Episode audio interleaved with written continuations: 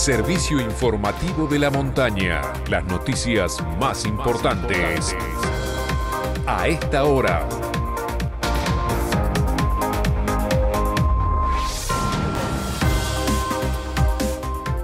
Mediodía en todo el país. Temperatura en San Martín de los Andes, 11 grados 8 décimas. Humedad, 48%. Cielo despejado. Preocupa la escasez de nieve en Cerro Chapelco.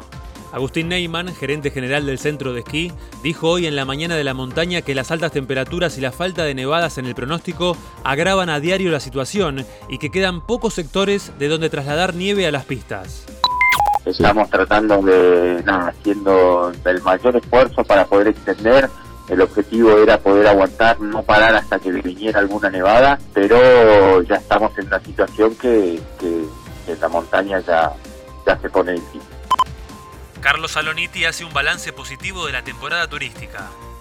Yo siento que San Martín, tanto en el verano como en el invierno, el, el turista eligió San Martín. La gente vino realmente a, a, la ciudad, se vio, se notó.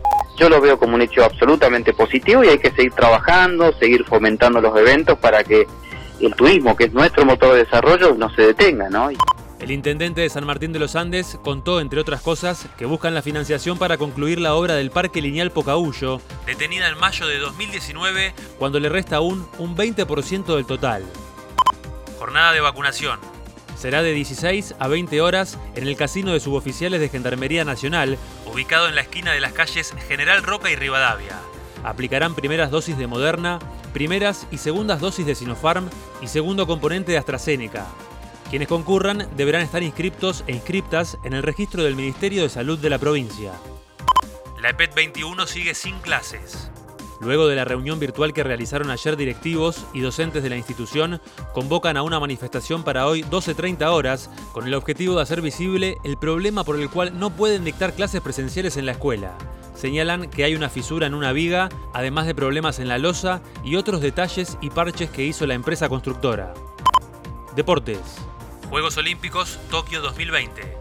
El seleccionado de básquet perdió hoy con Australia 97 a 59 en Saitama por los cuartos de final, en lo que fue el último partido de la carrera de Luis Escola, que se fue ovacionado por compañeros, rivales y espectadores.